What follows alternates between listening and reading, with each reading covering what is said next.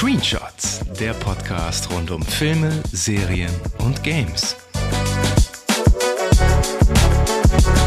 Mit allem, was die Augen eckig macht und die Daumen bluten lässt. Mit Lukas und Philipp.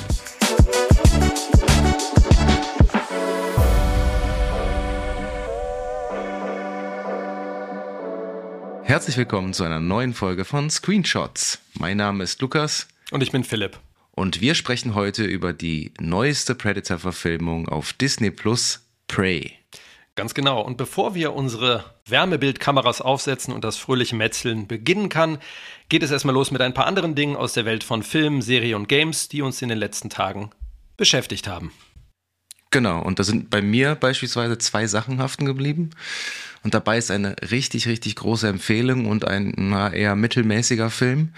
Aber bevor wir in die Vollen gehen, möchten wir unseren Hörerinnen und Hörern freundlichst bitten, die Glocke zu aktivieren und ein Abo dazulassen. Darüber würden wir uns sehr freuen. Genau, und zum einen hat mich dann wirklich interessiert, wie der Stand jetzt teuerste Netflix-Film aller Zeiten so geworden ist. Die Rede ist nämlich von Grey Man, von den Russo-Brüdern. Die meisten kennen die wahrscheinlich aus äh, Avengers, Infinity War und Endgame. Und äh, knapp 200 Millionen Euro hat der Spaß gekostet und hat sich Netflix den Film kosten lassen. Und äh, die Hauptbesetzung kann sich eigentlich durchaus sehen lassen mit Ryan Gosling als dem Grey Man, einem Auftragskiller, der für die US-Regierung arbeitet. Chris Evans als Söldner und im Prinzip der Antagonist des Films, Anna de Armas als Agentin, die Ryan Gosling zur Seite springt und ihre ganz eigenen Ziele verfolgt und Billy Bob Thornton als Mentor in einer Nebenrolle. Geiler Cast. Ja, auf jeden Fall. Zusätzlich hat äh, noch das kleine Mädchen, bekannt aus Once Upon a Time in Hollywood, eine Nebenrolle, Julia Butters. Ich weiß nicht, ob du dich an die erinnern kannst. Das ist die, die hier die ist sehr naseweiß und gibt äh, DiCaprio Tipps des Schauspielerns. Ne? Genau, die DiCaprio zum Wein bringt. Ne? Also ich fand die ist auch wieder recht cool in dem Film und ich bin mal gespannt, so wie sich so die Karriere von ihr weiterentwickelt. Aber worum geht's denn in dem Film? Ryan Gosling bzw. Six, so sein Agentenname, stößt bei einer Operation auf dunkle Geheimnisse des CIA und muss sich fortan auf die Flucht begeben, denn es wird ein Kopfgeld auf ihn ausgesetzt. Daraufhin wird eine weltweite internationale Jagd auf ihn gemacht, angeführt von Chris Evans, der einen vollkommen überzeichneten psychopathischen Söldner spielt namens Lloyd Hansen. Klingt bekannt, ist es auch irgendwie. Denn der Film bedient sich im Prinzip bei allen gängigen Spionagefilmen, die man so kennt. Mission Impossible, James Bond und das hat man alles schon irgendwie gesehen und vor allem deutlich besser. Und in dem Film werden wirklich die Locations schneller gewechselt als die Unterhose und man springt von einem Land zum nächsten. Also es führt dazu, dass es in dem Film wirklich überhaupt keine Verschnaufpausen gibt. Und äh, mit ziemlich genau zwei Stunden Länge müsste der Film doch dann eigentlich recht kurzweilig sein. Das ist er aber leider nicht, denn teilweise zieht sich das Ganze wirklich extrem in die Länge. Und das ist eigentlich ziemlich schade, weil der Cast ja wirklich ganz gut ist und der Film stellenweise auch ganz hübsch ausschaut. Also besonders die Intro-Sequenz und äh, gibt ein paar interessante Kameraeinstellungen mit so einer Drohne, die, die praktisch so durch den Film fliegt. Aber ja, nichtsdestotrotz kann man der Action schwer folgen, weil es in der Summe dann doch zu hektisch ist. Das Einzige, was mir wirklich so richtig positiv in Erinnerung geblieben ist, ist der, der Abspann, der auch wirklich äh, ganz cool inszeniert ist und der hat einen ziemlich coolen Track von den Black Keys. Und ja, was bleibt am Ende? Ja, Fortsetzung ist jetzt schon bereits bestätigt, so wie ein Spin-off. Also Netflix will da, will das wohl wirklich gut ausschlachten und braucht es das? Hm, ne, ich finde eher nicht. Aber wer sich für zwei Stunden brieseln lassen möchte und sein Hirn mal ausschalten möchte und gern Gosling, der Armas und Evans sieht, der kann sich den ruhig anschauen. Also eine moderate Empfehlung, aber jetzt nichts, was einem aus dem Sessel haut. Mhm. Schade, weil ähm, ist eine Originalidee, oder? Ist keine äh, Adaption von irgendwas, oder? Naja, originale Idee würde ich das jetzt nicht nennen ähm, weil es hat man wirklich so in, in der Form schon zigmal gesehen. Aber es basiert jetzt, glaube ich, soweit ich weiß, nicht auf irgendeinem Comic oder irgendeiner bereits bestehenden IP. Ja, das ist immerhin schon mal lobenswert. Selten ja. genug. ja, der ähm, aktuellen Zeit auf jeden Fall. Wo wir jetzt äh, schon bei Netflix sind, ähm, ich habe einen kurzen Callback zu unserer dritten Episode, wo wir über Resident Evil auf Netflix gesprochen haben, äh, über die Serie. Ne? Wir haben die Serie als ziemlichen Murks empfunden. Ich einen Hauch mehr als du, glaube ich. Ähm, und der grundsätzliche Kritiker-Tenor, der war ja auch eher, ähm, das ist ein ziemlicher Müll. Zumindest hat die Serie auf so ziemlich allen Plattformen jetzt extrem niedrige Bewertungen erhalten. Aber ähm, das mal als kurzer Einschub. Ähm, Resident Evil wurde im Zeitraum vom 14. Juli bis zum 17. Juli fast 73 Millionen Stunden angesehen und landete auf Platz 2 der Netflix Top 10 Charts, also für den Zeitraum 11. bis 17. Juli, also für diese Woche. Ähm, auf Platz 1 lag natürlich ähm, wie immer Stranger Things, die vierte Staffel, mit 102 Millionen Stunden. Ähm, aber ich fand das krass, also nachdem wir halt in der letzten Folge darüber gesprochen haben, dass es doch so sehr angeschaut wird. In Woche 2 hielt sich Resident Evil dann immer noch auf Platz 2, ist dann aber in der dritten Woche dann äh, um 63 Prozent eingebrochen. Also dann ist wahrscheinlich dann doch die Neugier, die vielleicht auch die negativen Kritiken so ein bisschen mit sich gebracht hat, äh, haben, ähm, ja, hat dann vielleicht doch nicht ausgereicht. Also zweite Staffel steht immer noch in den Sternen. Ähm, was ich in dem Zusammenhang aber wieder ein bisschen gruselig fand, ähm, war eine Aussage von dem Showrunner, von dem Andrew Dabb. Ähm, der hat in Interviews erwähnt, dass er da, wenn eine weitere Staffel kommt, gerne weitere Charaktere aus den Spielen einbauen möchte. Und äh, sein Wunschtraum wäre es, Lady Dimitrescu aus Village einzubauen. Und ich dachte, das ist, es passt halt so überhaupt gar nicht in dieses Setting, in dieses Geerdete in der Serie. Denn? Ja, keiner. Es ist einfach wieder, ne, da kommen einem so die schaurigen Erinnerungen an die, die Mila Jovovich-Filme hoch, ne, wo einfach alles so verwurstet wurde und querbeet irgendwie eingesetzt wurde. Aber naja, mal abwarten, ob da tatsächlich überhaupt was nachkommt. Werden wir uns jetzt nicht unbedingt anschauen. Du wahrscheinlich schon, ne? Ja. Wahrscheinlich ist was, dann doch du hast die Hoffnung nicht aufgegeben. Der Masochismus äh, ist dann doch irgendwie zu stark. so irgendwie ja. der, der Wunsch, dass irgendwie doch mal was Gutes kommt. Ja. Du, hast, du sagst, was Gutes kommt. Es ist tatsächlich was sehr, sehr Gutes gekommen, beziehungsweise erschienen auf äh, Disney Plus. Und dafür habe ich eine richtig, richtig fette Empfehlung für alle Freunde von Making-ofs und Dokumentation im Allgemeinen, nämlich Light and Magic. Gemeint ist eine Dokumentation äh, zur weltweit bekanntesten Effektschmiede, Industrial Light and Magic oder auch kurz ILM. Und hier wird in sechs Folgen, äh, eine Stunde, äh, der Werdegang eben dieses Studios mit ganz tollen nostalgischen Bildern gezeigt. Regie hat der allseits bekannte Lawrence Kasdan geführt. Den kennt man vor allen Dingen als Drehbuchautor von Das Imperium schlägt zurück und Jäger des verlorenen Schatzes. Und hier kommen wirklich die Creme de la Creme der bekannten Regisseure zu Wort, wie hauptsächlich George Lucas natürlich, der das Studio mit hochgezogen hat, Ron Howard, Steven Spielberg, Robert Zemeckis, James Cameron und, und, und. Im Kern geht es halt um die bekannten Gesichter, um ILM. Das ist ein zusammengewürfelter junger Haufen aus Nerds, Mechanikern, Elektrikern, Fotografen, die in einer alten Lagerhalle, wie so eine Art Hippie-Kommune, die Effekte zu einer Space Opera namens Star Wars entwickeln sollten. Und dabei mussten die Effekte, Modelle und Kamerafahrten erzeugen, die noch nie zuvor gesehen wurden. Also im Prinzip Neuland betreten und Pionierarbeit leisten. Und ähm, dass dabei nicht alles klappt, wird auch wirklich sehr deutlich gezeigt. Auch zum Teil wirklich auch sehr lustig. Ähm, und im Verlauf der Folgen erfährt man dann immer mehr, wie aus dieser kleinen Truppe ein richtig großes Unternehmen geworden ist, das in der Filmindustrie jeder kennt. Und chronologisch wird dann aufgearbeitet, was nach Star Wars kam. Steven Spielberg wollte an seinem nächsten Projekt Indiana Jones und E.T. unbedingt mit ILM zusammenarbeiten und tut es bis zu diesem Tag. Und äh, besonders spannend wird dann auch der Übergang von praktischen Effekten zu immer mehr computergenerierten Bildern dargestellt.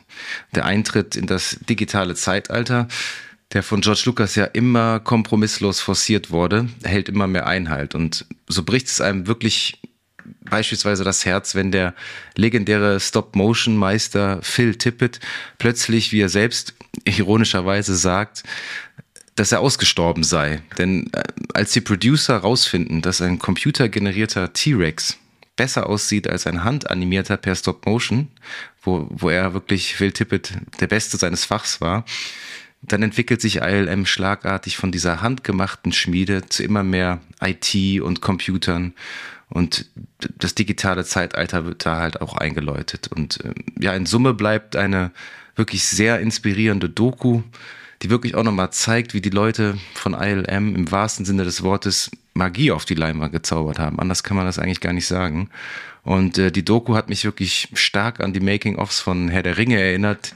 Also dieser Spirit, diese Kreativität, es hat auch mich letztlich in der Jugend ganz stark beeinflusst, etwas mit bewegten Bildern hauptberuflich zu machen. Und ähm, ja, unterm Strich bleibt einfach eine richtig, richtig gute Doku. Und falls sie jetzt Punkte vergeben würden, würde ich wirklich sagen, ganz klare 10 von 10. Ähm, krass, muss ich mir mal anschauen, habe ich noch nicht gemacht. Ähm, ich weiß auf jeden Fall nur, dass dieser Spruch, ne, mit dem hier sind ausgestorben, wurde ja dann augenzwinkernd in Jurassic Park aufgegriffen. Ne, von Ian Malcolm und ähm, Alan Grant, ne, der dann auch sagt, hier, äh, äh, echte Dinosaurier, dann sind wir auch bald ausgestorben. Ja, ja, müsste, ja, also das ist auch wirklich, wirklich herzzerreißend, weil also der, für den bricht halt eine Welt zusammen für den Phil Tippett, ne? Also der ist quasi wirklich seinen Job los, ne? Also ich kenne es halt noch aus dem ähm, Making-of von Jurassic Park, vom ersten, ne? da ist das ja auch mit drin. Und man muss halt leider aber auch tatsächlich sagen, dass die Computereffekte, diese Stop-Motion-Sachen in dem Fall um Längen geschlagen haben. Ja, ab, absolut. Ist, ja, man muss es klar. leider so sagen. Ja, krass, muss ich mir angucken. Also ich bin auch ein großer Fan von Fall. diesen Dokument, äh, Dokumentationen. Ist auf Disney Plus auch, ne? Genau, ja. Sehr schön. Ähm, ich habe noch eine Kleinigkeit aus der Videospielbranche, aus dem Hause Nintendo. Ähm, was für die Gamer. Und zwar hat Mario Kart 8 Deluxe für die Switch ähm, vor kurzem eine zweite Welle des DLC Booster Packs erhalten. Ähm, für die, die es noch nicht wissen, der Booster Pack, der kostet rund 25 Euro oder ist im Online-Abo äh, mit dem Erweiterungspaket dabei und ergänzt das Hauptspiel bis Ende 2023 schrittweise um insgesamt 48 weitere Strecken, äh, wodurch am Ende knapp 100 Strecken zur Verfügung stehen werden. Acht Strecken sind bereits im März erschienen, jetzt eben die nächsten acht Strecken mit der zweiten Welle. Und ähm, diese Strecken sind größtenteils Neuinterpretationen von klassischen Kursen vom Super Nintendo, vom N64, vom DS, vom GameCube bis hin zur Wii und zum Teil auch aus dem Handygame äh, Mario Kart Tour. Oder äh, wie eine Strecke in der jetzigen neuen Welle ähm, komplett neu. Die sind dann grafisch, musikalisch, spielerisch komplett überarbeitet worden, an das Hauptspiel angepasst worden. Und äh, je nach Alter der Vorlage mal mehr, mal weniger. Ähm, also beim SNES oder Super Nintendo Mario Kart reden wir immerhin von einem schon 30 Jahre alten Spiel mit damals Mode 7 Grafik in so Pseudo 3D. Zum Teil ist die Qualität der Überarbeitung ähm, sehr, sehr gut geworden. Größtenteils kommt die Optik aber nicht ganz an, an das Hauptspiel ran. Ähm, da fehlen dann zum Teil ein bisschen aufwendigere Texturen und 3D-Modelle. Aber wenn man bedenkt, dass man pro Strecke umgerechnet nur 50 Cent hinblättert, ähm, ist der DLC auf jeden Fall eine absolute Empfehlung, zumal die zweite Welle, ähm, so wie man es nennt, ein paar ziemlich geile Klassiker dabei hat. Waluigi's Pinball vom DS, ähm, eine tolle Version von der N64 Calamari Desert. Die kennst du bestimmt auch noch mit dieser Eisenbahn, die da durch die Wüste fährt. Ähm, oder eine, ah, ja, ja. Mhm. Eine, eine, ziemlich überragende Mario Kart Tourstrecke. Ähm, Sydney Sprint ist mit dabei. Also da gibt es eigentlich nur einen einzigen Rohrkrepierer in diesem Paket. Das ist ausgerechnet der einzig komplett neue Kurs. Ähm, Sky High Sunday, wo man auf so einem Eis rumfährt. Aber ansonsten absolute Empfehlung für alle, die das Spiel besitzen, was ja eigentlich jeder zweite Switch-Besitzer tut. Ähm, und ja, ich fiebere jetzt schon dem nächsten DLC entgegen, ähm, weil Mario Kart 8 Deluxe dadurch einfach weiterhin so ein Dauerbrenner bleiben wird. Das Einzige, was natürlich schade ist, ist, dass man jetzt dadurch wahrscheinlich noch eine ganze Weile auf Mario Kart 10 oder Mario Kart X oder Nintendo Kart oder was auch immer da kommen mag. Ja, da muss man noch eine Weile drauf warten. Worauf man aber nicht mehr länger warten muss, ist der Predator. Denn ähm, der hat jetzt mit Prey sein großes Comeback auf Disney Plus. Prey ist ein Horror-Science-Fiction-Film von Dan Trachtenberg oder Trachtenberg, ich weiß nicht, wie man den genau ausspricht. Äh, der hat sich mit 10 Cloverfield Lane einen Namen gemacht. Ähm, das ist der fünfte Film der Predator-Reihe, der siebte, wenn man die Alien vs. Predator-Filme dazuzählen möchte. Ähm, und ist quasi ein Prequel zu den ersten vier Filmen. Äh, der Film wurde am 5. August veröffentlicht und ist rated R, für for Strong Bloody Violence, also ganz klassischer, ja, zu Recht. ganz klassischer Disney-Stoff. Ganz klassischer Disney-Stoff. Ähm, es gibt keine Kinoveröffentlichung, ähm, was zumindest bezüglich der Bildsprache sehr schade ist. Also das kann ich schon mal von meiner Seite aus vorwegnehmen. Die letzten beiden Predator-Teile waren ja Predators und The Predator oder Predator Upgrade, glaube ich, hieß es dann irgendwo auch. Ähm, Bescheuerter Titel, ne? Total bescheuert. Ähm, die wurden ja größtenteils verrissen. Die Alien vs. Predator-Filme ebenfalls. Der erste Teil steht also qualitativ immer noch auf weiter Flur. Ich mag den ersten Film sehr gerne und äh, auch den zweiten zu großen Teilen, aber ähm, wie ich bereits bei unserer letzten Folge über Schwarzenegger gesagt habe, das Ganze ist für mich so High Concept und das fühlt sich im ersten Teil schon so definitiv an, ähm, dass mir da eigentlich ein Film zugereicht hat. Ähm, aber du, also du liebst den ersten Teil ja richtig, ne? Ja, ich mag, also lieb, lieben würde ich jetzt nicht, nicht sagen, aber ich finde den einfach, ich feiere den immer noch sehr. Ich habe den ja länger nicht mehr gesehen, aber ähm, ich finde den immer noch richtig cool. Also, wie du schon sagst, High Concept, das funktioniert halt wirklich in der Regel nur wirklich bei einem Film. Ne? Also beim zweiten Film hat man das noch so gerade, da ist er ja, da kommt er ja in die Stadt, da kommt er ja den Stadtdschungel da, ich weiß gar nicht mehr, welche Stadt das ist, irgendwo, ich glaube, im Süden von USA oder so. Ne? Ja, ne, irgendwie auf jeden Fall sind sie alle schwitzig die ganze Zeit, ne? So ja, ja, total, genau. Der war noch ganz, der war noch ganz launig und ähm, Alien vs. Predator ähm, fand ich auch noch ganz okay. Also ich zähle den jetzt einfach mal dazu, zu dieser Predator-Reihe irgendwie. Ähm, Alien vs. Predator 2 habe ich nur zur Hälfte geschaut, da habe ich einfach irgendwann abgeschaltet. Predators von Robert Rodriguez war der, glaube ich. Genau. Ne? Ja, der war, den fand ich eigentlich noch ganz gut. Der war doch ein bisschen frisch, aber es ist halt, ja, im Endeffekt ist es halt immer wieder die, das dieselben Storybeats in jedem Predator und es ist sehr repetitiv und ähm, deswegen habe ich dann äh, Predator Upgrade dann auch nicht mehr gesehen. Du hast den ja geschaut. Ne? Ich habe ja, aus, ich habe ihn tatsächlich auszügeweise geschaut, weil einfach so aus Interesse an so einer Kuriosität, weil man halt total viel von Nachdrehs und Querelen und Drehbüchern, die keinen Sinn machen und ähm, mich hat das mal interessiert, aber der ist tatsächlich kaum auszuhalten weil auch diese, das ist so eine krude Mischung aus Actionfilm und merkwürdigem pubertärem Humor und es hat halt überhaupt keinen Charme mehr und es ist einfach nur furchtbar gewesen. Ich muss auch sagen, ich hatte Prey gar nicht auf dem Schirm, bis du mich darauf aufmerksam gemacht hast und ähm, ich habe im Vorfeld auch keinen Trailer gesehen. Ich habe nur ein paar Kritiken gelesen, ne, wo, wo der quasi so das erste Mal von, von äh, ja, einem bestimmten Kreis von Leuten wohl geguckt werden durfte. Und die Kritiken waren im Vorfeld ja wirklich enorm krass gut, ähm, dass ich durchaus gespannt war. Ähm, zumal ich die Idee an sich, ne, den Predator gegen so ein indigenes Volk antreten zu lassen, schon irgendwie reizvoll finde, obwohl das ja auch eine Idee ist, die schnell so, so trashig sein kann, ne, oder peinlich sein kann. Ja.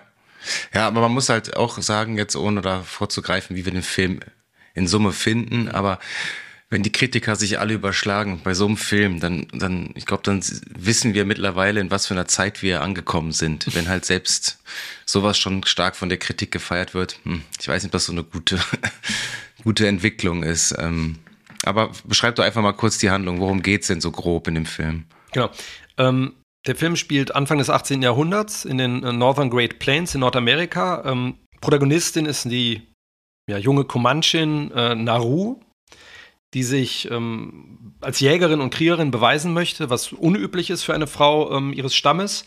Und ähm, während sie von ihrem Bruder, ich glaube Tabe heißt er, ich hoffe, ich spreche es richtig aus, ähm, eine gewisse Unterstützung bekommt, er wird sie von den anderen jungen Kriegern ja in ihrem Bestreben eher abgelehnt oder zum Teil verspottet, obwohl sie sich bereits als ziemlich fähiger Scout oder Fährtenleser und Heilerin ähm, bewiesen hat. Und äh, da macht irgendwann ein Löwe das Gebiet unsicher und äh, Naru schließt sich den Männern an, um das Tier zu erlegen. Ähm, der Plan geht allerdings, oder ihr Plan, den sie dann ausheckt, ähm, der geht ziemlich schief, sodass ihr Bruder am Ende derjenige ist, der das Raubtier erledigt und ähm, statt ihr als Held gefeiert wird. Äh, dann entdeckt Naru allerdings, dass es eine weitere Kreatur gibt, ähm, die die Wälder unsicher macht und die ist dann nicht von dieser Welt, ähm, weil sie sieht irgendwie am Himmel eine Art, ja, wie gesagt, ich glaube Donnervogel, sagt sie. Ähm, was sich aber später als ein Raumschiff rausstellt. Und äh, als sie niemand Glauben schenkt, ähm, entschließt sich Naru, die Kreatur eigenmächtig zu jagen und ähm, ja, steht dann halt nicht nur wilden Tieren und brutalen Pelzjägern gegenüber, sondern schließlich auch dem Predator, der das Gebiet der Comanchen dann zu seinem Jagdrevier auserkoren hat. Das ist so die grobe Handlung, würde ich sagen. Ähm, ich denke, es ist für den Ablauf am einfachsten, wenn wir mal sagen, wir gehen den Film Szene für Szene einmal durch und sprechen dabei über das, was den Film gut macht, was ihn weniger gut macht. Ähm, daher kann man jetzt schon sagen, äh, maximaler Spoiler-Alarm, weil wir wirklich alles einmal so auseinandernehmen und besprechen werden. Also was ich im Vorfeld aber direkt sagen kann, ist, es hat irgendwie gut getan, dass der Film einfach mal nur, ich glaube, der ist 1,40 lang äh, und sehr auf das Wesentliche konzentriert. Also ich fand das irgendwie mal ganz angenehm, so eine Länge zu haben bei einem Film. Ich meine, der ist ja auch wieder sehr High-Concept und simpel. Aber ich habe das Gefühl gehabt, dass der sehr befreit ist von allem Fett sozusagen drumherum, dass das dem auch ganz gut getan hat. Hast du auch das Gefühl? Zu Beginn schon. Also ich, das war halt eine angenehm, also wenn ich, wenn ich es jetzt mit Greyman vergleiche, den ich hier eingangs angesprochen habe, war das äh, eine willkommene Abwechslung, weil der Film vor allem zu Beginn einfach, einfach nur sehr viel über die Bilder erzählt. Das fand ich, das fand ich ganz schön. Wir können in dem Zusammenhang ganz gerne einmal ähm, über das Setting an sich sprechen. Ne? Also das ist ja Great Plains, ne? so unberührte Natur. Ich glaube, die haben in Kanada mhm. haben die gedreht. Ne? Ähm, oh ja, echt? Okay. Ich meine, in Kanada wurde das produziert, ja. Ähm, also ich mag ja das Location-Setting. Ich mag, dass es Erstmal ist das ja eine grundsätzlich eine schöne und sehr friedliche Umgebung, ne, die da dargestellt wird. Ne? Im Gegensatz zu dem Dschungel oder diesem verkommenen Großstadt äh, im zweiten Teil. Ne? Das ist alles so sehr hell, sehr offen, sehr weit. Und ich, und ich mag das auch, wie die, wie die ähm, ja, Kamera die Natur am Anfang auch einfängt ne? und sich so durchbewegt. Ähm, das ist auch das, was ich meinte, ne? dass es schade ist eigentlich, dass der dass der nicht im Kino kommt, weil das sind am gerade am Anfang ne, sind das viele so sehr schöne große kinoreife Bilder fand ich. Ähm, bei der Actiondarstellung bin ich da wieder eher hin und her gerissen, was die Bildsprache betrifft, aber was so die Naturaufnahmen und Landschaftsaufnahmen, das fand ich schon ähm, schon sehr krass, also sehr schön. Ja, wobei ich finde, dass sich das schnell abgenutzt hat. Ich hatte das Gefühl, dass der irgendwie so, was die Location angeht und die verschiedenen Spots, man kommt ja später noch zu diesem, aus, aus unerfindlichen Gründen zu diesem abgefackelten Friedhofwald. Keine Ahnung, wieso mhm. der so aussieht. Aber ähm, das sieht halt dann doch irgendwie alles recht gleich aus. Ja. Man, hat sich, es hat, man hat sich schnell satt gesehen, würde ich jetzt sagen. Die Protagonistin wird eigentlich, finde ich, äh, Naru heißt sie, ne? Mhm, genau. Wird, genau, wird eigentlich von einer, einer schönen Bildsprache eingeführt und ähm, aber die bleibt halt beziehungsweise ist recht charakterlos. Ne? Also ihr einziges Ziel ist es ja eigentlich nur, ähm, also wie, wie heißt der nochmal? Quad. Die haben so einen Begriff. Ja, ja, ich habe ich hab auch gerade überlegt, ne? Also, dass sie so, sich als würdig erweist, letztendlich. Ne? Genau, ne? die haben, die, die, die Comanchen haben so eine Art rituellen äh, Begriff, es ist vielleicht so eine Art Gottheit oder so, dass sie das, dass sie auch quasi ihre, ihre Beute erlegen möchte, um von dem Volk als Kriegerin anerkannt zu werden. Und das ist so der einzige Konflikt, der ist das einzige Ziel von ihr und ähm, dabei bleibt es auch und das fand ich alles ein bisschen flach halt, ne? Und ja, du hast Die waren mir alle doch, doch sehr dünn gezeichnet, die, die Charaktere. Ja, du hast da dieses, dieses Thema der jungen Frau, ne, die sich so in einer ungewohnten Rolle beweisen möchte. Ne? Das hat man natürlich schon diverse Male gesehen. Genau, ne? Pocahontas quasi ja, meets und, Predator. Äh, genau, und äh, Mulan irgendwie, ne, die Frau, die in den, in den Krieg zieht, ne, mhm. irgendwie und das allen Männern zeigt. Ähm, ich finde also ihre, diese Motivation, also hat für mich grundsätzlich ausgereicht, um die Handlung voranzutreiben. Ne? Ich fand das auch ganz gut, dass sie direkt am Anfang schon, dass man sieht, dass sie direkt im Training ist, ne, dass sie nicht bei Null anfängt. Ne, das ist ja auch oft, ne, also dass sie gar nichts können, aber dann so relativ rasant sich so Fähigkeiten aneignen. Das war jetzt ja nicht so krass da. Ne? Also sie kann da ja schon ein bisschen was, ne, ist eine gute Fährtenleserin, trainiert da mit ihrem Beil und so weiter. Ähm, ich mochte, mochte die als Hauptfigur ganz gern. Ich fand auch die, ähm, wie heißt die, Mid Thunder, ne? Genau. Amber mit Amber Thunder. Mit Fantastischer ja. Name, ne? Die ist auch, glaube ich, indogene ja. Wurzeln. Ja, ja. Großteil die der Darsteller. Auch, ne? Es gibt übrigens, ähm, das habe ich leider erst danach ähm, gelesen, es, es, gibt eine Version, wo die halt komplett in Comanche reden, ähm, mit Untertiteln.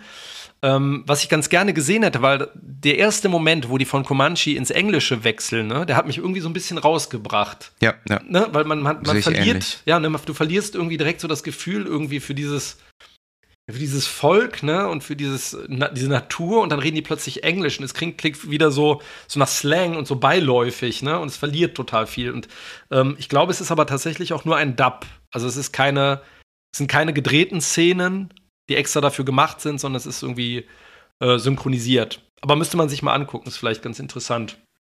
Ich fand das okay mit ihrer Motivation, ne, dass sie sich beweisen möchte. Ähm, ich fand das auch grundsätzlich okay, dass das die wird natürlich nicht angenommen von den Männern oder von einem Großteil. Aber ich fand das gut, dass es jetzt nicht wieder so diese typische, dann gibt es keine Vaterfigur, die sagt, meine Tochter hat nicht äh, zu jagen. Also, dass das eigentlich von dem Stamm auch jetzt nicht grundsätzlich abgelehnt wird. Ähm, ich fand sie auch halbwegs angemessen tough. manchmal aber äh, wieder so ein Hauch zu tough und ein Hauch zu ja, vor allen Dingen ähm, vor ja. allen Dingen kann die kann die ja wirklich also die adaptiert ganz super schnell ja. die die hat die krassesten Skills mit ihren äh, mit dem mit diesem kleinen Tomahawk was sie immer da äh, mhm.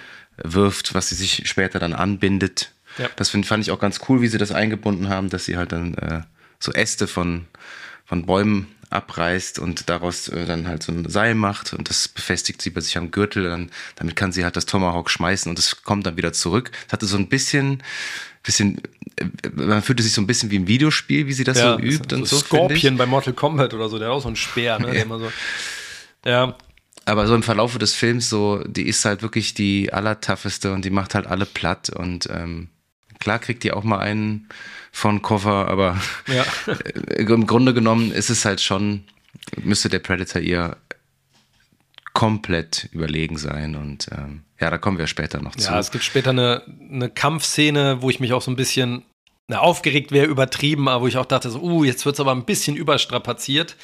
Ähm, also was ich mochte, war, dass sie im Film quasi mit dem Zuschauer, mal angenommen, man würde den Predator halt überhaupt nicht kennen als, als Wesen, lernt man ja mit ihr sozusagen ne, von Szene zu Szene so die Fähigkeiten mhm. und die Schwächen von ihm. Das fand ich ganz gut. Ähm, aber ich hätte, was ich mir auch gewünscht hätte, sie kriegt zwar einen von Cover hin und wieder, ne, aber ich hätte mir auch gewünscht, dass sie im Film, im Verlauf des Films optisch auch mal so ein bisschen kaputter und dreckiger oder auch mal so richtig fertig ist. Ne? Ich musste irgendwie an The Revenant denken, ne, weil da sind ja auch da diese ne, Pelz- Jäger, ne? Und du hast da die, die, ähm, das indigene Volk, auf das sie da treffen. Und der ist da ja richtig dreckverkrustet, ne? Und ein bisschen blutig. Mhm. Und sie ist halt, ne, sie wäscht dann so ihre Hände, ne, nachdem sie im Sumpf war und ist dann wieder so, so wie aus dem Ei gepellt, ne? Ja, und dass man mal sieht, ne, dass sie auch mal einen richtigen Tiefpunkt hat. Ne? Ich fand auch in dem Zusammenhang auch ein bisschen befremdlich, ne? sie und keine andere Figur ist irgendwie so richtig entsetzt darüber, dass da auf einmal so eine Kreatur wo auch immer aus dem All erscheint. Ich meine, der kann sich tarnen und er hat so Waffen, die so halbwegs futuristisch sind. Und so richtig interessiert das niemanden irgendwie, oder? Ja, gut. Als wenn die den halt das erste Mal sehen, die, die anderen äh, Comanchen, dann segnen die ja sofort das Zeitliche unmittelbar danach. Ja. Ne? Also ich glaube, die haben halt auch kaum Zeit, kaum, irgendwie so stimmt. vernünftig darauf zu reagieren. Ja. Ähm, aber lass uns doch mal über den Predator vielleicht sprechen. Der sieht ja das erste Mal wirklich, ich weiß jetzt nicht, wie er bei Predator Upgrade aussah, weil den habe ich ja nicht gesehen, aber er unterscheidet sich optisch ja schon von dem Ur-Predator, wie wir den so kennen. Ich dachte wirklich, als er die Maske irgendwann abnimmt, dass er wirklich dann doch noch gewisse Ähnlichkeit hat, aber das ist wirklich teilweise nicht der Fall. Es hat mich jetzt überhaupt nicht gestört. Ich habe halt mir, das spielt ja alles im selben Universum. Da kommen wir später auch noch zu, Stichwort Pistole und so weiter. Vielleicht gibt es auch verschiedene Predator-Rassen und es wird ja suggeriert, dass, äh, dass er quasi der, das erste Mal auf der, ähm, auf der Erde ist. Also habe ich jetzt, so habe ich das zumindest interpretiert, ne? Seine, seine Predator-Buddies lassen ihn ja da alleine auf der, auf der Erde und fliegen dann wieder weg. Ne? Also der soll den Jagdgrund vielleicht neu da erschließen. Was, was auch ganz spannend dann ist, ist, ähm, dass man halt, dass er zumindest noch ein paar mehr Layer bekommt, nämlich dass man halt auch lernt, der kämpft auch wirklich nur gegen, gegen Widersacher, gegen Tiere, gegen, der macht so eine Schlange platt, weil die sich, weil die Schlange sich wehrt. Der kämpft nur gegen Lebewesen, die sich wehren, die weglaufen. Mhm. Gegen wehrlose Lebewesen macht er nichts. Also er möchte halt einfach primär jagen und sammelt halt einfach die, die, die Schädel, was auch immer, sammelt alle möglichen Trophäen von den Lebewesen, die er so killt, ne? Ja, der hat, ähm, der ist halt auf der Suche nach einer Herausforderung, ne? Also man merkt ja so im Nach und Nach, ne, wie er dann halt ne, von der Schlange über den Wolf, über den Bären, dann über die indigenen äh, Krieger und ähm, das hat er auch immer in seinem, seinem Visor da, ne, wo er dann halt immer so die Daten sieht. Ne? Dann äh, markiert er ja auch immer die Waffen von den einzelnen ja, Gefahrenquellen oder von den einzelnen Zielen und kämpft mhm. sich dann ja so in der Nahrungskette nach oben, nach und nach. Was ich cool fand, der ist ja optisch und waffentechnisch wirkt ja so ein bisschen gedowngraded, ne? Der hat ja seine, seine Plasmakanone hatte er nicht auf der Schulter, sondern stattdessen ja so drei Pfeilprojektile. Ne? Mhm. Das ähm, ist dann die Frage, so, es wird nicht ganz klar, ne, ob das der Epoche geschuldet ist, also ob das einfach zu der Zeit noch nicht entwickelt wurde oder ob er sich seinen Zielen so ein bisschen anpasst. Ähm, der hat ja auch diese, ich sag mal, Atombombe, ne, die er im ersten Teil da am Ende hochgehen lässt oder was auch immer das für eine Bombe ist, hat er ja auch nicht. Ne? Der hat ja stattdessen so ähm, fliegende, ja, sowas wie so Sägeblätter, so Schrapnellen, ne, die dann irgendwie hochgehen und alles dezimieren. Ähm, aber ich mochte den, also ich mochte den Look der Maske, ne, die, so, die sieht ja so aus wie so ein Tierschädel, was auch irgendwie zu der, zu der Epoche passt. Ich war zwischendurch so ein bisschen ähm, rausgerissen, wo er dann die Maske auszieht, ne, das Gesicht. Ich habe das Gefühl, das ist ja irgendwie so CGI ergänzt. War irgendwie zumindest mhm. mein Gefühl. Also es wirkte so ein bisschen, er sah ein bisschen anders aus, ne, und die Bewegungen wirkten ein bisschen anders, aber ich fand den so vom ganzen Stil cool und ich mochte auch, wie er gekämpft hat. Also ich habe jetzt nicht mehr die große Erinnerung an die anderen Teile, aber der ist ja sehr, der macht ja viel so Hand-to-Hand-Combat, ne? Der ist ja immer so direkt im, im Kampf, ne? Also der versteckt sich ja teilweise gar nicht richtig viel, sondern mit den Franzosen boxt und prügelt und schlachtet er sich da ja wirklich so durch. Ne? Und, ähm, ja, ja. und der wirkt so ein bisschen rauer, so ein bisschen, vielleicht soll er auch unerfahrener sein, keine Ahnung, aber es, mir hat er gefallen in der Darstellung. Ja, auf, das fand ich auch gut. Vor allem, wie der das erste Mal richtig eingeführt wurde, das fand ich wirklich tatsächlich ganz gut. Man hat zwar, die CGI ist ja so, hm, ja, mal besser, mal schlechter. Dann hast du diesen Bären, äh, gegen den äh, Naru kämpft, den sie da, wo sie denkt, der ist dafür verantwortlich, dass ja einer von den Comanchen da verletzt wurde.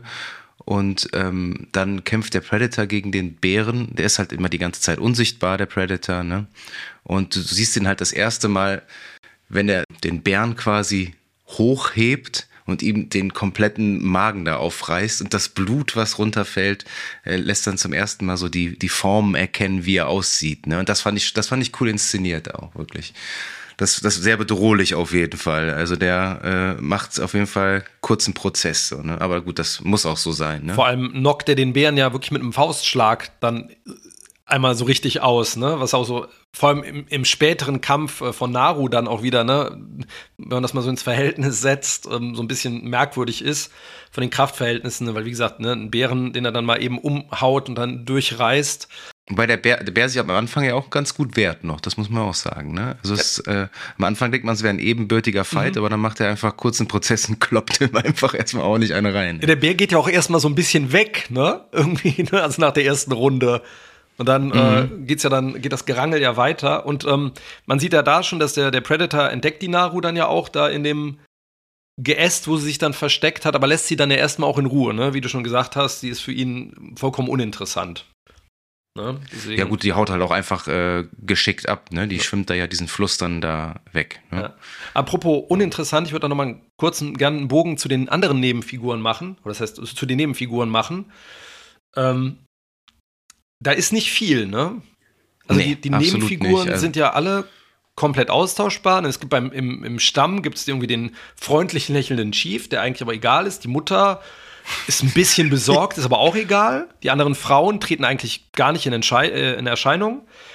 Und die jungen Männer, die haben eigentlich ja auch alle keine Eigenschaften, außer so einer, ja, so einer Bandbreite von leichter Ablehnung zu so einer richtigen Arschlochablehnung aber die sind auch optisch alle irgendwie so ein bisschen ähnlich, ne? Also es war irgendwie, also ich meine, wenn man das mal vergleicht, jetzt hier mit einem, wie heißt er hier, Dylan oder Blaine ähm, ja, aus dem ersten das Teil. Du, also ne? das ist Tag und Nacht, ne? Du ja. hast da so verschiedene Charakterköpfe, also dieses zusammengewürfelte Team, das jeder irgendwie cool ja. und äh, die sind wirklich alle aus, bis auf den Bruder vielleicht noch, ja. der kriegt noch ein bisschen mehr Tiefe, ein bisschen mehr Screentime, aber sind die alle absolut austauschbar. Das ist einfach Kanonenfutter, mehr ist das nicht. Ja, und das ist total schade, ne? Weil das, da kommen wir wieder so die Frage, warum soll ich mich also drum kümmern? Ja, ne? also aber mir wäre es also mir wäre es halt auch egal gewesen. Das klingt jetzt hart hier, wenn äh, unsere Hauptprotagonistin da dann wenn sie es nicht geschafft hätte, ne? Ja. Aber weil die hat halt auch keinen, wie du schon gesagt hast, die hat keinen Tiefpunkt, die hat keine Entwicklung, also keine wirklich steile Entwicklungskurve. Mhm. Ist halt einfach sehr eindimensional, finde ich.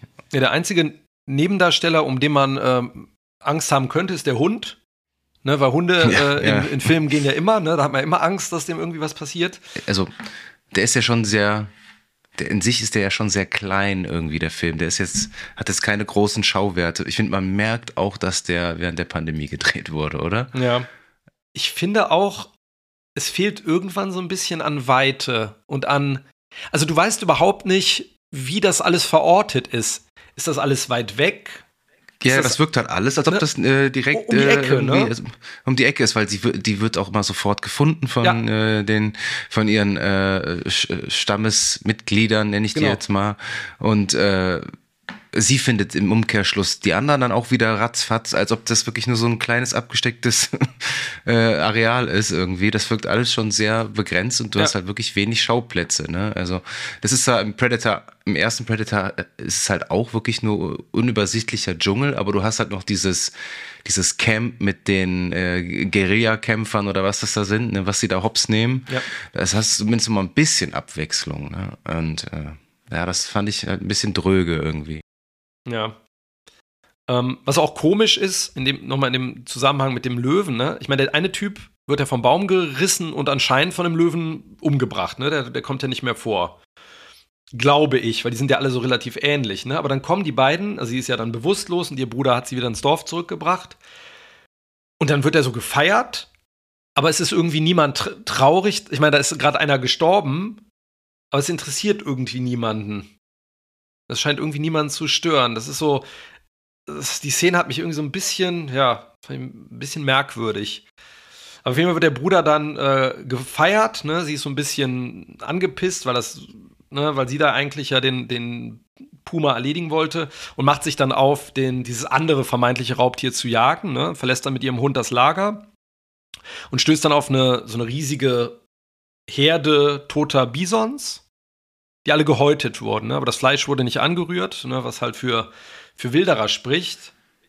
Ja, da muss ich direkt äh, an der mit dem Wolftanz denken. Natürlich, an diese ja, große, klar. weite Aufnahme, wo ja. du diese ganzen gehäuteten äh, Büffel siehst. Also das, das wirkte ein bisschen, bisschen geklaut, wobei der, glaube ich, auch so ähm, nicht mehr vielen präsent ist, der Film, obwohl der ja. richtig, richtig gut ist. Aber das ist natürlich, ne, das ist so der das klassische, ne, die, die, die äh, Felljäger, ne, die da eindringen ne, in, das, in das Gebiet und dann nur die Felle nehmen und das Fleisch nicht verwerten.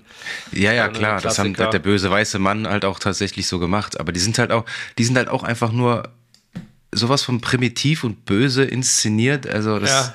fand ich auch sehr, sehr, sehr platt. Also wirklich alles sehr schwarz-weiß dann doch irgendwie. Ja. Ne? Die haben einen einzigen in ihren Reihen, diese Franzosen, die, äh, der ist der interessiert sich so ein bisschen für sie, als sie dann da von denen gefangen wird. Ähm, aber das war's dann halt auch wieder, ne? Also die sind halt auch leider nur Kanonenfutter. Du hast diesen, natürlich diesen fetten Bert ja. mit dem dicken Bart da. Äh, der, Total überzeichnet. Äh, vollkommen überzeichnet ist, ja. genau. Du weißt auf jeden Fall, der kriegt bestimmt auf jeden Fall einen, einen richtig guten Kill spendiert. Ja.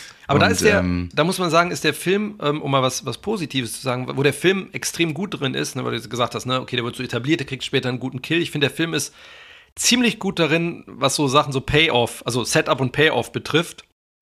Ne, weil der ganz viele Sachen relativ clever, wie ich finde, etabliert. Ne? Also diese Trapperfalle wird etabliert, ne? dann das Ködern äh, durch die Körperteile oder Tierteile. Das mit der Pflanze, die dann die Temperatur senkt, äh, wird schon mal so angeteasert. Der Sumpf. Ähm, das, Training mit dem Tomahawk ganz am Anfang, was sie macht, ne, was ihr später hilft, um da aus dem Sumpf wieder rauszukommen und diese ganzen Moves. Das finde ich macht der Film schon ganz nett. Also es wird eigentlich relativ viel schon so am Anfang vorerzählt und kommt dann halt später wieder wird dann später geerntet wieder, ne? Das ja, ich. Da, ja, das stimmt, aber das muss man auch erwarten, das darf man auch ruhig erwarten, ne? Also also vor allem bei so einem wenig die, komplexen Film. ja, hier, ne? absolut. Ne? Und diese, diese Szene, die war, wo sie da im Sumpf versinkt, die du eben angesprochen hast, die war eigentlich auch ja ganz spannend inszeniert. Ähm, aber die wirkte auch so ein bisschen out of place irgendwie. Man wusste, das ähm, wird irgendwann später nochmal wiederkommen. Sonst, also, weil die, die, die, die kommt so kurz, kommt diese Szene und danach ist halt, wie du schon gesagt hast, die müsste eigentlich ja komplett dreckig sein. Ne? Also ja. gut, die, man sieht, wie die ihre Hände dann wäscht da in so einem Bach. Ja, und aber ja, es ist halt doch alles ein bisschen glatt gebügelt. Aber auf der anderen Seite, äh, was nicht so glatt gebügelt ist, und das fand ich dann tatsächlich ganz cool, ist, dass äh, der wirklich, wie sich das gehört für einen Predator-Film, auch wirklich ordentlich Gore hat. Ne? Der, ist, äh, der ist schon ordentlich brutal. Ne? Also da, ich glaube, am meisten im Gedächtnis bleibt da die, bleiben da die Szenen, wie er die äh, Comanchen da hochnimmt, ne? Wo sie ihn das erste Mal sehen und wie er die ganzen äh, Franzosen da, also wirklich auch wirklich auf kreative Art und Weise, so jeder kriegt einen anderen äh, Kill spendiert mit einem neuen Gadget vom, äh, vom Predator. Und der hat ja auch diesen Schild, ich weiß nicht, ob der, ob es den schon mal gab, ne? Mit, Und der hat so eine, was hat er noch, so eine, ähm, so ein Netz, was der wirft, was unten so ein Gegenkonter hat. Das sind quasi dann sein Gegner so richtig zerquetscht, ja. durchschneidet und so. Das fand ich schon ganz cool, das muss ich wirklich sagen. Also. Aber hattest du nicht das Gefühl, dass diese, die Kills irgendwie, also einerseits total drastisch sind, aber andererseits immer optisch, also so durch die Kamera irgendwie zurückgenommen wurden? Also es ist, ich weiß nicht, wie ich es beschreiben soll. Also du, ich hatte immer das Ich Gefühl, weiß, was du meinst. Man, ne? man hat es nicht so explizit gesehen. Genau, ne? es ist immer so, es geht so in die, in die Totale dann plötzlich oder die Kamera, also man sieht, dass einem der Kopf abgehakt wird, aber den Kopf siehst du dann so im Vordergrund unscharf. Mhm. Oder auch ja, wenn ein Arm stimmt, abgeschnitten ja. wird, ne, dann dreht er sich so weg. Äh, es ist wie so eine Art Filter, der immer da drüber ist. Man erfährt nie, du kennst nie so ganz genau, was passiert. Ich habe da eine Szene noch mal angeguckt. Disney-Filter. Ja, na, es, ist, es ist so merkwürdig, weil ich meine, der ist rated R, da kannst du eigentlich schon relativ viel mit anfangen dann. Und dann hackt der irgendwie bei einem der, der Comanchen-Krieger auch so die Beine ab, aber man erkennt alles nicht so richtig. Und ich finde, das nervt mich ja eh immer. Ne? Man merkt natürlich, es ist so CGI und CGI-Blut und viel so digitale Körperteile, die rumfliegen. Ne? Und ich musste mir dann direkt noch mal ein Best-of vom Predator 1 angucken, ne? wie die da alle äh, abgeschlachtet werden, sozusagen. Und du hast dann halt Carl Weathers, den, der da in so einer Nahaufnahme liegt, dann der Arm da und dann kommt ihm, läuft ihm das Blut und diese schlechte Prothese, die da so rumbabbelt und dann schießt die Waffe noch, ne? Ja, genau, aber es hat halt irgendwie ein bisschen mehr Impact. Ich fand die Kills ja, ja, auch das, das, kreativ das und aber irgendwie so der letzte Punch fehlte, weil immer so weggeschnitten oder es so ein bisschen undeutlich gemacht wird. Aber grundsätzlich ja, also von den Ideen her, also gerade diese Franzosengeschichte, ähm, schon, also das ganze Equipment von ihm, ne, schön ausgenutzt. Aber das Pro Problem ist halt weiterhin, ne, die Figuren sind einem ja vollkommen egal, ne? Die Comanchen, wenn den, yeah. also, pff, ne? Ob ja, jetzt da. Das, das, ist halt das Problem des Films halt ja. so, ne? Also sie, sie flieht, äh, sie kann, also begegnet dem Predator, ähm, ne, dieser Bärengeschichte, ähm, kann von ihm entkommen und gerät dann irgendwann in diese, ja, zu diesen französischen Pelzjäger-Karikaturen, diesen Voyageuren. Ähm, die, sie wird dann von denen eingesperrt. Und das war der Moment, wo ein bisschen Langeweile bei mir eingeschlichen ist, muss ich sagen. Mhm. Also irgendwie war da der Moment. Ich auch auf mein Handy geguckt. Ja, also ähm, da, da, ab dem Moment dachte ich so, oh, jetzt bleiben irgendwie die, die Überraschungen aus, ne? Also die Story, ich meine, ich habe überhaupt kein Problem damit, wenn eine Story irgendwie simpel ist, ne? Ist der erste Teil ja auch, aber das ist alles so ein bisschen, wie sagt man hier, so by the numbers, ne? Also es fühlt sich alles so, ja, kenne ich, habe ich erwartet, habe ich erwartet und ab dem Moment ist der Film eigentlich ja auch so die zweite Hälfte von Predator 1, ne? Also flieht, Predator holt auf, bringt Leute um. Flieht, Predator holt auf und bringt Leute um. Und ja, also ne, die Franzosen werden dann von ihm ähm, zerhackstückelt. Ihr Bruder kommt dann um, ne, der zitiert dann hier den Arnold. Oh, das fand ich ganz fürchterlich. Das fand ich so beschissen. Sorry, aber ja, das, das dachte äh, ich mir. Warum, warum, warum, also erstmal ist es ein sehr geiler Satz, der auch im, im, im, ersten Film auch wirklich Sinn macht. Ja. Ja. If it bleeds, we can kill it, ne? Ja. Sagt der Arnie. Und das macht halt auch wirklich Sinn, weil sie halt zum ersten Mal das Blut von ihm entdecken, ne, das grüne Blut. Und Arnie schlussfolgert, wenn das, wenn das blutet, dann können wir es töten. So. Ja. Aber er, er sagt das so vollkommen aus dem Zusammenhang gerissen. Äh, wo die da gefesselt sind an diesen, an diesen Baum von den, als Köder von den äh, Franzosen. Und ich dachte mir nur so, oh, das ist dieser blöde Fanservice, das ist jetzt überhaupt nicht gebraucht. Und das ist. Ja, und das also fand ich, fand ich dämlich. Und nebenher ist die Szene, da wird auch noch mal versucht, so ein bisschen Emotion aufzubauen. Er sagt dann so, es tut mir leid, ich habe den Löwen, habe ich mit deinem Trick, ne, den sie hatte, habe ich den Löwen dann doch erledigt und der war eigentlich auch schon angeschlagen. Also eigentlich hätte sie den Ruhm verdient. Und jetzt ist sie, aber eigentlich ist sie auch so weit, ne, um ihren Moment zu haben. Und ich dachte im Moment so, boah, irgendwie gar nicht verdient. So, in diesem mhm. Moment. Und, ähm, und dann kommt, also sie können sich dann befreien und kehren in das Lager zurück, wo dann eigentlich nur dieser Übersetzer, ne, dieser in Anführungszeichen freundlichere Franzose, so halb tot schon liegt. Und von ihm bekommt. Hat nur noch ein Bein. Ne? Er hat nur noch ein Bein und sie gibt ihm dann so ein paar leckere Kräuterlis. Ähm, so mit denen er, wie sie dann nochmal feststellt, ne, die kühlen die Körpertemperatur, also die kühlen den Körper runter, ne, die regulieren die Körpertemperatur nach unten, wodurch der Predator mit seinem Wärme, mit seiner Wärmekamera sozusagen ähm, den Menschen nicht mehr erkennt. Sie bekommt dann als Dankeschön eine Pistole von ihm. Aber das fand ich auch ein bisschen platt. Ich meine, das fand ich auch im, im, im ersten Predator deutlich besser, dass er sich anmalt und dadurch merkt, das wird ja eta früher etabliert, ja.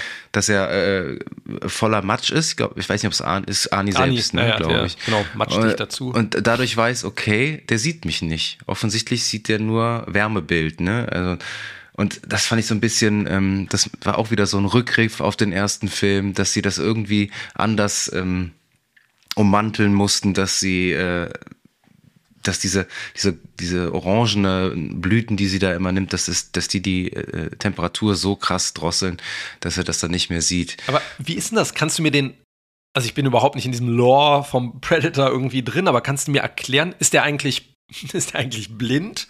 Also, also er hat nur diese eine Sicht, soweit ich weiß, ne? Und vor allem dieser. Hat er die nur mit dem Helm? Oder hat. Ich glaube, mit dem Helm kann er halt so anvisieren, ne? Wenn, also ja. Ich bin überhaupt nicht in der Lore drin, das würde ich jetzt überhaupt ja. nicht. Äh, ähm, äh, apropos Lore, hast du äh, das Videospiel damals gespielt? Ich glaube, Alien vs. Predator 2. Ja, großartig. Das, das, ich habe immer nur mit Predator gespielt, der war so OP und ja. das fand ich ganz, tatsächlich ganz cool. Das war damals auch immer ähm, Marine gespielt brutal. und mich eingepieselt vor lauter Angst die ganze Zeit. Oh, das, war, das stimmt, das war auch sehr, man konnte als Marine, als Alien und als Predator spielen. Ne? Genau, als Alien hast du ja sogar die, äh, die Geburt quasi, hast ja, dich ja durch ja, den Brustkorb durchgeschnabuliert. Ähm, ja, aber ich habe, weil ich, ich, ich frage nämlich, weil es kommt kurz darauf, also sie bekommt die Waffe von diesem Franzosen, ähm, der dann kurz darauf stirbt. Ähm, er erklärt ihr dann, wie das funktioniert. Ihr Bruder stirbt auch, ne? Er rettet sie ein letztes Mal und äh, kommt dabei auch um. Und ähm, sie findet dann den überlebenden bärtigen Franzosenchef und benutzt den dann als Köder. Ne? Sie hackt ihm die Beine ab, was ich dachte so hoch, fand ich irgendwie krass. Sieht man aber nicht. Sieht ne? man nicht. Ne? Also er guckt an sich runter und dann sind da so Ratten, die an ihm, an seinen Beinen rumfressen. Nagen. Was ich schon dachte ich so, krass irgendwie, also gesunde Härte irgendwie. ähm, und dann gibt sie ihm eine Waffe, die nicht funktioniert, damit der Predator in ihm ein Ziel erkennt wieder, ne? Damit der Predator sagt, okay, der ist eine Bedrohung, den greife ich an. Sie lockt ihn damit erfolgreich an. Und dann nimmt sie selber diese Pflanzen und kühlt ihre Temperatur runter, aber sie steht direkt vor dem. Und da habe ich mich gefragt, sieht er das denn dann gar nicht? Also guckt er denn wirklich nur nach Temperatur? Ist alles andere, weil ich meine, sie steht halt wirklich vor ihm. Ja, da gehe ich, da, da gehe ich stark von aus. Aber ja. kurz vorher gibt's ja noch diese, diese ähnliche Sequenz, die auch wieder an den ersten Predator so ein bisschen anlehnt, wie sie sich dann so Kriegsbemalung macht ja. und quasi dem Publikum erklärt, was sie jetzt vorhat. Ja. Und da dachte ich mir so, wie dämlich ist das denn bitte? Ja, also das, was soll das? Also, ja. Das fand ich sehr, sehr, sehr platt und jetzt Habe ich fast meine meine, ungeliebteste Szene im Film übersprungen, weil sie kehrt halt in dieses Camp zurück, um ihren Hund zu holen, der da ähm, gefangen ist immer noch. Und dann kämpft sie sich eigentlich sehr schön inszeniert in so einer, ja, One-Take, One, ne? One One-Shot-Geschichte ne, gegen die übrigen Franzosen, die da noch campen.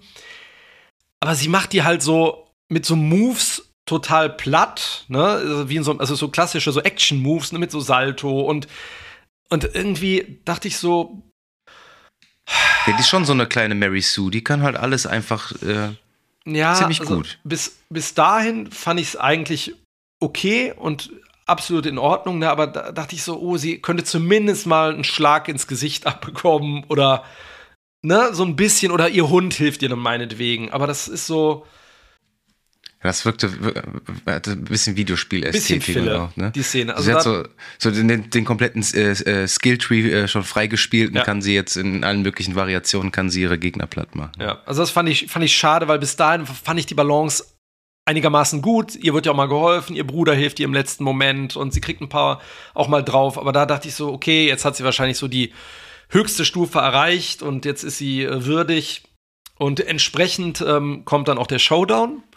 Ja, ähm, das würde mich wirklich mal wirklich interessieren. Wie fandest du den Show dann? Also das, also, das würde mich echt mal brennend interessieren. Sie schießt dem, sie, sie lockt ihn ja an, ne?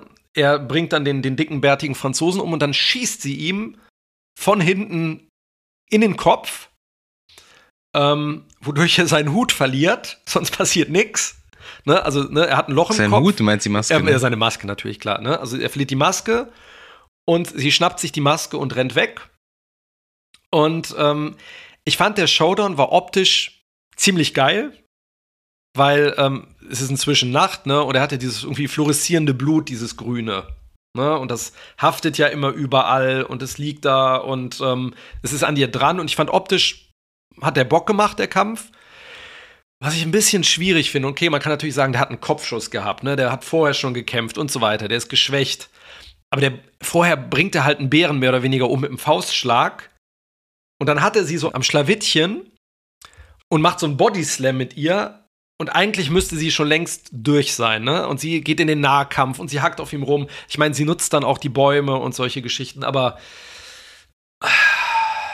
es ist so ein. Ich fand den, ich fand den Showdown richtig mies. Also ich, ich habe ich, ich hab auch ehrlich gesagt, keine Ahnung, ich war wirklich schon so ein bisschen woanders mit meinen Gedanken, weil er hat mich überhaupt nicht mehr gecatcht. Das war mir dann irgendwie, irgendwie egal, weil ich habe dann auch ich habe nicht verstanden, mit was für einem Mechanismus sie ihn da ausgetrickst hat, dass er von seiner eigenen Waffe dann den Headshot, dann den finalen Rettungsschluss zum Schluss kriegt. Das habe ich nicht verstanden, ehrlich gesagt. Ja, also sie beobachtet das ja irgendwann mal, ne? Also dass er, er wird irgendwann, ähm, hat er seine Waffe, also diesen, ne, diese drei Punkte, ne, auf sie gerichtet und dann kommt ihr Hund und springt ihn an und er guckt dann in die andere Richtung und die ähm, Punkte visieren dann sozusagen einen Baum an. Und dann kurz bevor sie getroffen wird, machen diese Pfeile, die er da hat, ne, es ist ja nicht mehr diese Plasma-Cannon, sondern diese Pfeile, fliegen dann halt eine Kurve kurz für ihrem Gesicht und landen in dem Baum. Also das ist sozusagen da, wo er hinguckt, landen die ähm, Projektile. Und sie hat ja seinen ist ja auch Helm bewegungsunfähig, ne, weil er im Schlamm da feststeckt. Ne? Genau. Das und er, wird ja auch genau. vorher etabliert. Und er, ne, wie sieht, genau, er bleibt im Schlamm stecken, Ne, sie tut so oder sie ist wirklich so eingeengt, sie kommt nicht mehr weiter. Er versucht sie mit dem Schild dann ja irgendwie zu köpfen. Dann richtet er seine Waffe auf sie, drückt ab und sie hat natürlich das Glück, dass ganz kurz vor ihrem Gesicht merkt er, oh, guckt zu seinem, ne, er, er, merkt dann, sein Helm steckt da in, zwischen den Steinen und ist auf ihn gerichtet. Ne, und entsprechend fliegen die Projektile einen Bogen und äh, treffen ihn, weil er durch seinen Helm anvisiert ist. Aber sehr gut scheint er sich ja mit seinem eigenen Krempel, mit seinem eigenen Equipment nicht auszukennen. Ne? Also wenn das, wenn er da. Aber gut, er ist ja auch relativ blind, offensichtlich, ne? ohne Wärmebild. Also ich fand auch diesen Schluss, ich mochte das, dass sie eigentlich nochmal alle Tricks einsetzt, ne, um die sie so gelernt hat im Verlauf des Films. Das fand ich gut. Aber wie gesagt, ich habe mich auch gestört an diesem, dass der sehr leicht zu besiegen ist, oder was ist sehr leicht, ne, aber dass sie ihn so körperlich relativ leicht angehen kann. Und ähm, ich fand das mit dem Helm okay, aber ich musste auch erst mal überlegen, was da genau passiert war. Also da war auch die Action so ein bisschen durcheinander. Ja. ja sie hätte wenigstens mal, sie hätte ja mal ein paar One-Liner äh, rauskloppen können. Das hat ja auch den, den allerersten Film halt auch so gut gemacht, ne? Also der ist ja gespickt von One-Linern, da ist ja einer besser als der andere. Aber es hätte zu ihr natürlich nicht gepasst. Ich finde, das ja, hätte wenn man das vorher vielleicht mal etabliert hätte, aber der, äh, wenn der, wenn ihr Bruder schon sa sagen darf, if it bleeds, we can kill it, dann hätte sie vielleicht auch mal sagen können, you were an ugly motherfucker. Ich hatte so eine Angst davor, dass, dass sie sowas sagt. Ich hatte so, ich habe dachte, nein, bitte nicht, bitte. Ich war schon froh, dass das nicht passiert ist. Boah, das ist, aber das ist auch so, das ist so ein Zeitzeugnis der, der ich weiß nicht, der 80er, aber es ist einfach immer noch grandios, wie Arnie diese Lines da delivert. Ja, aber es passt halt in diese Macho-Welt, ne? Das ist ja das Schöne an dem dem Film, ne? Du hast da diese Machos, die riesen Muskel, Nahaufnahmen, Machos, die dann abgeschlachtet werden, weil sie halt einfach nicht klarkommen, ne? Und das ist, passt da halt hin und ja, aber Arnie ist dann halt am Ende, dann ist er ja, er hat zwar den Predator besiegt, aber ist am, am Boden zerstört, er hat seine ganzen, er hat seine ganzen äh, Kumpels verloren und äh, für sie so, hm, ja, ich trauert sie ihrem Bruder hinterher, wissen wir nicht. Äh, sie kommt halt dann, äh, reißt dem Predator den Kopf ab, nimmt die Trophäe mit zu ihrem Stamm und ist jetzt, äh, ja, hat jetzt, äh, hat ihr Ziel erreicht und ähm, zeigt sie dann noch den Revolver oder was macht sie? Ja, mit dem sie hat das, also sie kehrte ins Dorf zurück, wo ich mich gewundert habe, oder ich fand es komisch, dass sich niemand wundert, auch da wieder, dass sie so einen Alien-Kopf dabei hat. Ne, der hängt, der hat so da und keiner sagt so, ja, Moment, aber das ist ja ein bisschen komisch, ne? Was ist das denn? Mhm. Niemand ist so richtig traurig. Ich meine, man sieht da in der Einstellung keinen Mann mehr. Also, da sind ja, ne, ein Großteil von denen ist ja irgendwie schon Hobbs. Ist auch nicht so richtig schlimm. Und was ich dann wieder so ein bisschen so fand, ich finde, das hätte enden können mit ihrem Gesicht, wie sie stolz irgendwie guckt. Und dann ist da noch so ein kleines Mädchen und dann macht sie so, so ein Girl Power Blick zu diesem kleinen Mädchen, ne? So, ey, ne? Ich hab's geschafft, du kannst das auch also der Film an sich in Summe kann man sich angucken. ist kurzweilig. Äh, aber, ey, sorry, aber dieses Konzept, das funktioniert wirklich nur einmal richtig gut und jeder Predator-Film hat das immer weiter gemacht. Es erzählt halt einfach nichts Neues. Weißt ja. du, es ist halt immer wieder die alte Story aufgewärmt in einem neuen Setting und die Charaktere werden immer farbloser und langweiliger mhm. und das wirkt halt dann doch sehr limitiert, dieses Predator-Universum. Was, was, was wäre denn, ich weiß nicht mehr, ob das bei Predators so war, aber da war man doch nicht auf dem Planeten, war man da auf dem Planeten der Predator? Nee, ne? Oh, ich weiß das gar nicht mehr. Ich, ich aber dass man, dass man so die, so die, die Infrastruktur der Predator vielleicht noch ein bisschen mehr, dass man das Lore so ein bisschen erweitert, aber das ist, da kommt halt immer einer auf die, auf die Erde oder, oder sonst wohin, äh, möchte seine Trophäen sammeln, seine Jagd machen. Ja, und das war's. Und das ist halt, in, das, das damit kommst du immer weiter davon, äh, wenn du jeden neuen Film so produzierst. Und das finde ich dann auch irgendwie, das hat äh, keinen Mehrwert irgendwie. Ja, ich, ich, persönlich. Also ich bin da hin und her gerissen. Ne? Ich finde, der Film ist eigentlich recht kurzweilig, ne, weil er auch eine irgendwie relativ knackige Laufzeit hat. Ich finde, er macht auch ein paar Sachen sehr richtig. Ne? Also ich mag das Setting eigentlich, ich mag auch die Hauptfigur bis zu einem gewissen Punkt. Ähm, aber es fehlt halt irgendwie an Spannung, weil das meiste kannst du ja direkt erahnen, ne? Du, vor allem, wenn man den ersten Film gesehen hat, ne? Ich meine, ich erwarte jetzt ja keinen riesen Twist, ne? aber wie du schon gesagt hast, so ein paar Abweichungen von der Formel. Also, also was wäre denn gewesen, wenn man sagt, der wird da abgesetzt und arbeitet sich so durch dieses Comanchen-Gebiet, um wieder abgeholt zu werden. Und die Gefahr ist halt, dass er aufs Dorf trifft irgendwann. Ne? Also, dass du so sagst, es gibt sowas wie so eine Ticking Bomb, ne? dass irgendwie eine Gefahr da ist. Aber es ist ja überhaupt keine Gefahr. Oder was ich auch dachte, und ähm, die kämpft zwar mit einer Axt, ne? und es gibt Pfeil und Bogen statt Pistolen oder Gewehre. Aber im Grunde ist dieses Setting ne, und dieser Form doch irgendwie ziemlich beliebig, weil irgendwie sind die ja doch von den Charakteren her oder von der Art des Kampfes jetzt ja nicht so weit weg von uns. Ne? Also, was wäre denn, also ich dachte irgendwie so dran, was wäre denn gewesen, wenn man jetzt gesagt hätte, okay, der kommt nicht ins, äh, ins äh, 18. Jahrhundert, sondern der wird zurück äh, ins alte Rom geschickt oder sowas. Ich meine, das ist natürlich, klingt das total trashig, aber so ein, so ein, so ein Predator, der irgendwie gegen so eine Legion antritt, fände ich irgendwie geil. so, also weil es halt so weit weg ist, ne? Dann hast du echt so Legionäre und hast dann diese Streitwägen und äh, das wäre halt irgendwie so was ganz anderes. Aber jemand, also das dafür, mir war das auch zu nah dran, irgendwie am, am Gewohnten und zu nah dran am ersten Film und äh, es war halt leider nicht spannend. Und das ist halt echt so das, ja. Die Spannung kommt ja auch, wenn du mit deinen Charakteren mitfieberst ja. und die sind halt leider alle so eindimensional und austauschbar. Die haben keine richtig große Entwicklungskurve. Sie hat keinen klassischen Character Arc. Sie muss auch mal äh, hinfallen und sie muss äh, nie, äh, Rückschläge erleiden und ähm, ja, die kann halt einfach zu viel. Das liegt gar nicht an der Schauspielerin. Ich finde, die hat das ganz gut gemacht und äh, ich habe dir auch gern zugeschaut, aber das ist mir dann halt doch irgendwie in Summe dann zu wenig. Ich sehe das nicht ganz so ganz so kritisch wie du, weil ich finde, sie fällt ja doch relativ oft auch auf die Schnauze und sie lernt. Ja, es fehlt halt ein bisschen trotzdem Entwicklung. Ne, es, ist, es ist ein bisschen, es ist ein bisschen dünn. Und wenn es schon dünn ist von der Charakterentwicklung, will ich wenigstens so äh, ein bisschen mehr Spannung oder mehr Set-Pieces, wo ich sage, hey, das ist ja originell. Ja, genau, das ist originell. Wenig, wir waren, in Summe waren das dann, dann doch dann wenig originelle Ideen, ne? Was, was würdest du, was würdest du denn für eine Schulnote geben? Ja, 4 plus. Maximal. Ja. Ausreichend. Ausreichende ja. Unterhaltung. Ja, ich bin auch so, so 3 minus mit, ja, viel Wohlwollen, eine 3 minus. Ähm, ich habe mich unterhalten gefühlt und ich fand auch die Länge okay und das ist irgendwie so ein, so ein Film, den man, den kann man halt gut gucken. Das ist ja, natürlich nicht das, das größte Lob der Welt, ne? den kann man gut gucken. Aber ich glaube, dass der Regisseur gar nicht mal so, so schlecht ist. Also der hat ja noch nicht viel in seiner Vita stehen. Aber ja. ich fand zum Beispiel 10 Cloverfield Lane, den fand ich richtig gut. Das war ein der richtig war gut, ja. cooles Kammerspiel. Diese Verbindung zu Cloverfield hätte es überhaupt nicht gebraucht. Der hat ja. auch, der hat auch an sich als Film unheimlich gut funktioniert. Und ähm, ja, also schlecht. Ich glaube, das ist kein schlechter Regisseur. Und ich, ich sehe hier gerade bei IMDb, dass der ähm, eine TV-Serie zu Waterworld machen wird. Wie, das finde ich ja auch eine, finde ich auch eine interessante, interessantes Konzept. Ich, ich mochte den eigentlich ganz gern, den Film mit Kevin Costner. Ich weiß nicht, wie fandst ja. du den? Ich fand den gut. Ich bin mir nicht sicher, ob man das auf eine Serie auswalzen kann, weil irgendwie die, auch da die Welt ne, so ein bisschen begrenzt ist, so allein was das Setting angeht.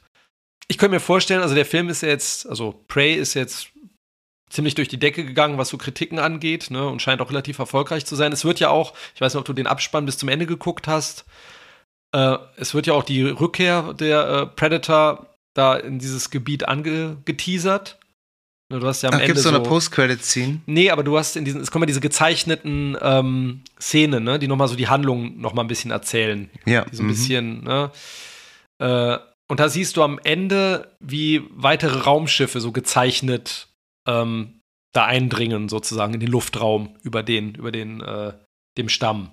Ja, das müssen die ja auch, weil die ja irgendwie später an diese Pistole wieder rankommen, weil ähm, die ist ja so ein MacGuffin, na, würde ich jetzt nicht nennen, aber die ist so ein, so ein Setpiece, was bei Predator 2 als erste Mal aufgetaucht ist. Da ist Danny Glover auf dem Schiff der Predators und äh, weil er halt einen von ihnen platt gemacht hat, möchten sie ihn ehren und übergeben ihm als Trophäe diese Pistole von 1719, ne? Oder 1716. Und da steht also diese, genau dieser Name halt drauf. Was ist genau diese Pistole? Das impliziert, dass äh, unsere Hauptprotagonistin auf jeden Fall das Zeitliche segnen wird. Also, naja, das, ne? also A, ähm, ich wünschte, ich könnte sagen, ich hätte das gewusst. Ich musste im Internet nachschauen, weil mir sagte die Pistole überhaupt nichts mehr. Ich dachte, okay, man sieht die so explizit, die hat irgendeine Bedeutung, aber pff, das war mir entfallen. Ähm, was natürlich auch sein könnte, ist, dass die Pistole, also ne, wie bei Danny Glover, dass sie die Pistole, wenn eine Fortsetzung kommt, vielleicht überreicht sogar. Ne? Also dass eine Art irgendwie Friedenspakt oder sowas kommt. Ja, das wäre dann, das wäre dann die, die komplette dünne Story vom Sequel. Prey 2 da. Ja, oder ich glaube, das gab es ja auch bei Alien vs. Predator, ist das ja auch schon so, ne? Dass die, ich glaube, die Hauptfigur hat sich ja auch da verbrüdert äh, mit den Predators und darf dann auch irgendwie den, den magischen Stab benutzen oder sowas. Ich weiß es nicht mehr genau. Da kann ich mich noch dran erinnern, da lauf, nee, Händchen, Händchen halten tun die nicht, aber die laufen in so einer Slow-Mo-Aufnahme nebeneinander. Das ist, äh, boah, die laufen, ist das nicht, die laufen noch so äh, in Zeitlupe so am Strand aufeinander zu, ne, und fallen sich so in die Arme und haben so riesigen, so einen riesigen Beachball in der Hand. Schwerfen den so hin und her. Meine ich, aber ich erinnere mich nicht mehr genau. Ja, also ich, ich habe mich jetzt nicht unheimlich auf den Film gefreut, habe dem entgegengefiebert, habe das auch recht spät mitbekommen, dass der, dass der kommt. Ich bin jetzt kein, ich bin, ein Riesenfan vom ersten Predator, aber danach, alles was danach kommt, kann man sich angucken und ähm, wer ein Disney Plus Abo hat und nochmal die Reise in ein Predator-Universum wagen möchte, der ein bisschen stumpfen Gore sehen will und eine recht dünne Handlung, aber die schön anzusehen ist, der kann sich den Film auf jeden Fall anschauen. Ich habe mich unterhalten gefühlt. Größtenteils ja. Größtenteils ja, und das ist mehr, als man heutzutage oft erwarten darf, leider. Ja, das ist, aber das ist auch kein gutes Zeichen. Ne? Nein. Und deswegen ähm, werde ich mir jetzt ähm, die als nächstes erstmal die Dokumentation über Light and Magic anschauen. Ja, mach das auf jeden Fall. Und an die Fall. gute alte Zeit zurückdenken, als alles noch ein bisschen besser war. Ja, ja so ist es.